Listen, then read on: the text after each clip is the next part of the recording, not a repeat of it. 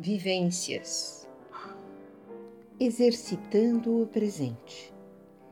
Estar no aqui e agora, viver o momento, interagir onde estiver, esteja no trabalho, no shopping, em casa, sentir, perceber tudo o que acontece, fluir no processo, mantendo a continuidade de boas e positivas ações.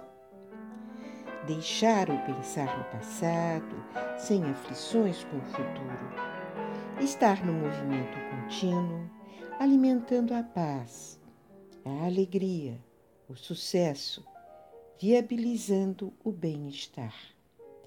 Plantando boas sementes que precisam ser regadas e adubadas para que no devido tempo surja uma bonita e farta colheita.